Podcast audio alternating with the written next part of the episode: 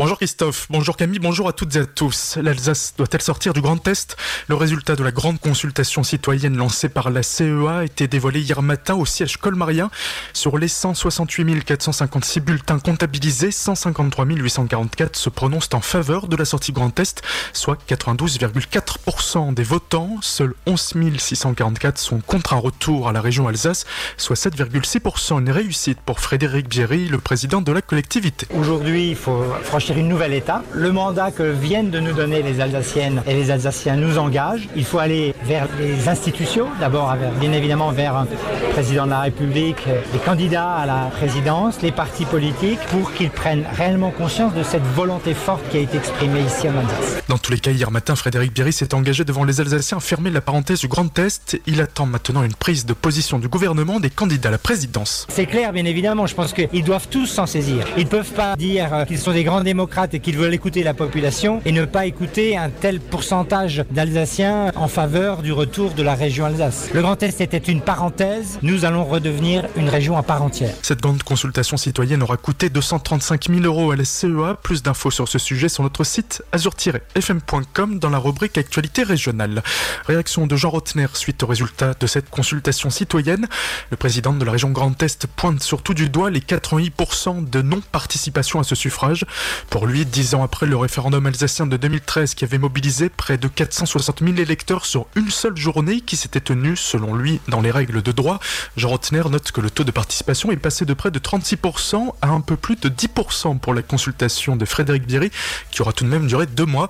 Il estime donc que, même posé autrement, la question emporte donc toujours moins d'adhésion et qu'il faut en tirer les conclusions et avancer. Grussenheim à nouveau évacué pour le désamorçage d'une bombe de la Seconde Guerre mondiale. Ça avait déjà été le cas en mai 2015 suite à une autre bombe découverte à 50 mètres de celle-ci. Ce mercredi, rebelote pour les 800 habitants de Grussenheim qui devront évacuer le village avant 8 heures pour permettre aux démineurs d'intervenir sur l'engin explosif.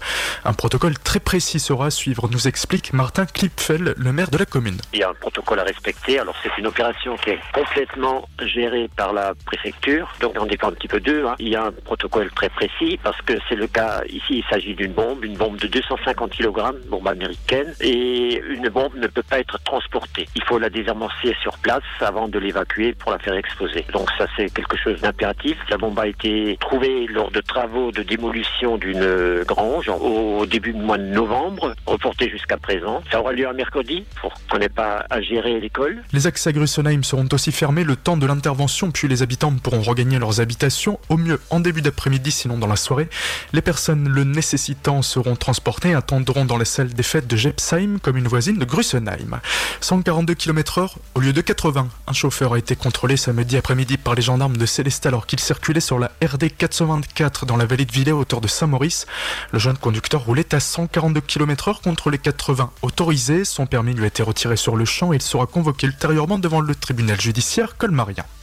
Et puis Josène Chevalier favorable au retour des panneaux Strasbourg sur la 35. Depuis l'ouverture du GCO en décembre dernier, le grand contournement ouest, lorsque l'on arrive par le sud, la direction Strasbourg a disparu vers la M35, l'ancienne A35 traversant l'Eurométropole.